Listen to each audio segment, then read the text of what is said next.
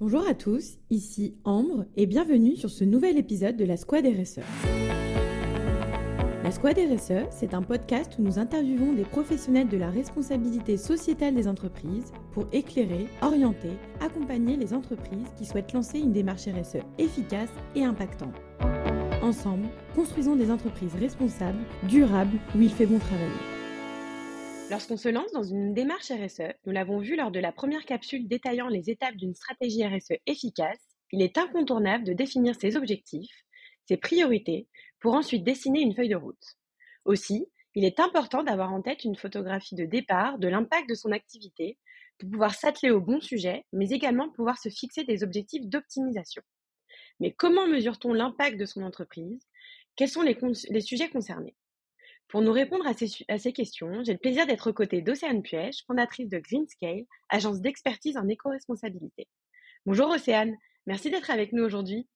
Bonjour Ambre, je te remercie pour euh, cette nouvelle invitation sur la Squad RSE.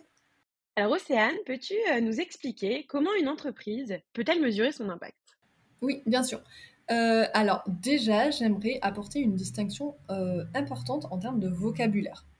Euh, la mesure et l'évaluation sont deux choses différentes. Si vous souhaitez connaître avec exactitude, par exemple, les gaz rejetés par votre voiture, vous allez effectuer une mesure avec euh, l'aide d'un outil euh, type analyseur de particules ou de combustion, etc., pour pouvoir obtenir ces valeurs exactes.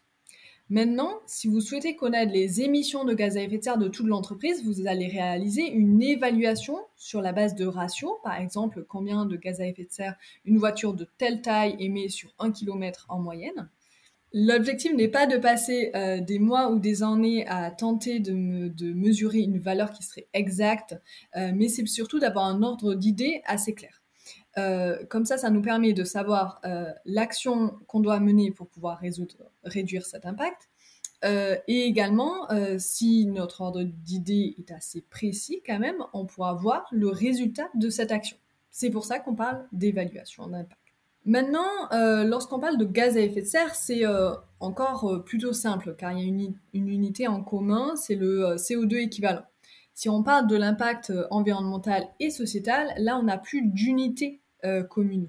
Donc pour avoir une vision euh, qui reste globale sur l'impact, euh, mais complémentaire à des évaluations qui seraient plus spécifiques sur des indicateurs qui sont importants pour, pour l'organisation, eh bien on va se baser sur un référentiel qui définit toutes les actions qui doivent être faites pour atteindre un certain niveau sur l'échelle de l'éco-responsabilité. Et donc, une fois qu'on a une photographie d'impact en main, comment est-ce qu'on identifie les points critiques si nous n'avons pas de référentiel? Alors, lorsqu'on réalise une évaluation d'impact, euh, on obtient euh, les points forts de l'organisation à valoriser, euh, ses axes d'amélioration, ainsi que des indicateurs clés à suivre. Généralement, si vous êtes accompagné d'un ou d'une consultante, vous aurez aussi une proposition de plan d'action qui sont alignés sur les axes d'amélioration pour savoir quoi faire après. Vous n'êtes pas laissé seul, du coup, face à cela. Euh, mais c'est euh, important de se concentrer du coup sur ces axes d'amélioration qui sont ressortis de l'évaluation d'impact. Oui, et puis finalement, il n'y a pas de bons et mauvais élèves. C'est-à-dire que ce qui est important, c'est d'avoir la photographie et de suivre son plan d'action. C'est ça. Ce qui est important, c'est l'amélioration continue en premier. Euh, et je sais que c'est souvent euh, un enjeu pour les entreprises parce qu'effectivement, une fois qu'on a euh, bah, son, bilan d'impact entre les mains, c'est compliqué de savoir, bah, justement, comme je l'ai dit, si on est bon, mauvais élève, comment est-ce qu'on se situe aussi par rapport à son marché et son référentiel. Est-ce que toi, comment est-ce que tu fais pour aider tes clients ou les personnes qui se disent, bah, ok, j'ai ça, mais est-ce que je suis bien? Est-ce que je suis pas bien? Euh? Alors ça, c'est la question que j'entends euh, de la part de beaucoup, beaucoup de dirigeants. Est-ce que mon entreprise est meilleure sur l'impact environnemental et sociétal que mes concurrents? Est-ce qu'on est en retard sur le marché? Euh, Alors, il y a plusieurs manières de répondre à cette question. déjà, si on veut la prendre de, manière directe, l'évaluation EcoVadis peut être un bon moyen de comparaison au marché. Euh, mais également de valorisation puisqu'on peut obtenir des badges bronze, argent, or, platine. Euh, le processus de l'évaluation EcoVadis est plutôt euh, assez administratif et un peu rédhibitoire pour une personne qui, n'y est pas formée. Par contre, il faut, être, il, faut être prévenu. mais ce qu'il faut, se retenir, ce qu'il faut retenir surtout, c'est de se comparer à son potentiel d'impact. Et c'est sur ça que je voudrais appuyer. le potentiel d'impact est différent pour tous les secteurs en fonction des enjeux de l'entreprise, en fonction de son niveau de maturité.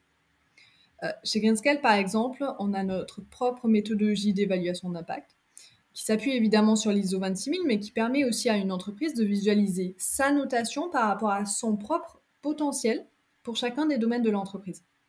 C'est-à-dire l'état de, la démarche RSE qu'elle pourrait avoir en ce moment ou on va dire dans les deux ans.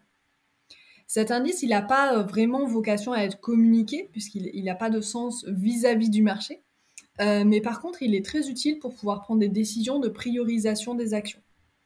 Donc finalement, on s'inscrit dans une démarche d'amélioration continue au lieu euh, d'avoir une comparaison de deux entreprises qui n'auraient euh, pas grand-chose à voir. Et du coup, euh, cet outil que vous avez développé d'évaluation d'impact, il traite les trois sujets, les trois piliers, on va dire, de la RSE ou il, il, touche que la partie environnement? Est-ce que tu peux nous expliquer un petit peu? Parce que c'est vrai qu'en termes d'impact, souvent, et de mesure d'impact, on entend beaucoup parler des sujets de l'environnement, mais pas tellement des autres. Alors, on va développer ces sujets-là dans un, dans un prochain épisode, mais peut-être est-ce que tu peux nous expliquer euh, cette méthodologie d'évaluation d'impact euh, que vous avez développée, sur quoi est-ce qu'elle se base? Oui, alors, euh, j'ai envie de dire, évidemment, vu qu'on est sur une évaluation globale, on vient regarder la partie environnementale, sociale et sociétale. C'est très important pour nous de ne pas avoir une vision euh, restreinte que sur une partie euh, parce que euh, il peut très facilement avoir des effets rebonds, des décisions qu'on prend pour des pour des questions écologiques qui ont un impact sociétal, par exemple sur les riverains ou autres. donc on, on, veut vraiment avoir cette vision globale pour éviter les effets rebonds. Euh, maintenant, on vient proposer aussi, par exemple, cette évaluation d'impact euh, souvent à des, euh, à des personnes qui, qui, arrivent chez nous et qui nous demandent de faire un bilan carbone, justement pour, pour, avoir une vision complémentaire de ce seul bilan carbone qui est uniquement sur les, les, émissions de gaz à effet de serre et qui ne traite pas les autres aspects environnementaux, biodiversité ou autres. Euh, donc, euh, on a euh, fait évoluer cette première méthodologie qui est vraiment notre méthodologie historique chez, chez Greenscale. On, a vraiment lancé, j'ai vraiment lancé Greenscale avec cette méthodologie. elle a évidemment évolué depuis 5 ans et s'est enrichie de, de, de, de, toutes les études du marché, des évolutions de réglementation, etc. Euh, et on propose maintenant euh, ce qu'on appelle le DCSE, c'est le diagnostic carbone social et environnemental. Donc, qui inclut à la fois une évaluation d'impact global ainsi que euh, un bilan carbone qui apporte donc des, éléments mesurés sur sur l'unité CO2 équivalent. Ok, bah, très clair. Merci beaucoup, Océane, parce que du coup, je pense que pour beaucoup d'auditeurs, et moi la première, hein, qui, qui a traité beaucoup ces sujets-là en entreprise, euh, c'est vrai que pour moi, au départ, euh, quand on démarrait et qu'on avait besoin d'une photographie euh, de son impact, c'était que le bilan carbone qu'on avait comme outil. donc merci beaucoup.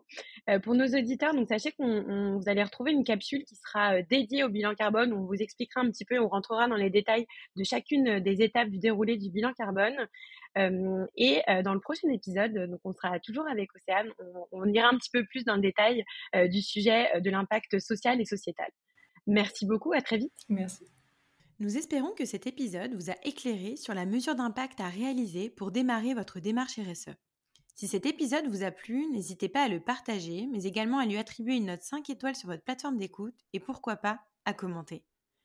Nous vous donnons rendez-vous pour le deuxième épisode de cette capsule. N'oubliez pas l'impact social et sociétal pour aller plus loin. Et ou le troisième épisode dédié à l'analyse de cycle de vie qui vous donnera les étapes pour mesurer l'impact de vos produits et services. À très vite. La Squad RSE, le podcast des restats sociétal et environnemental.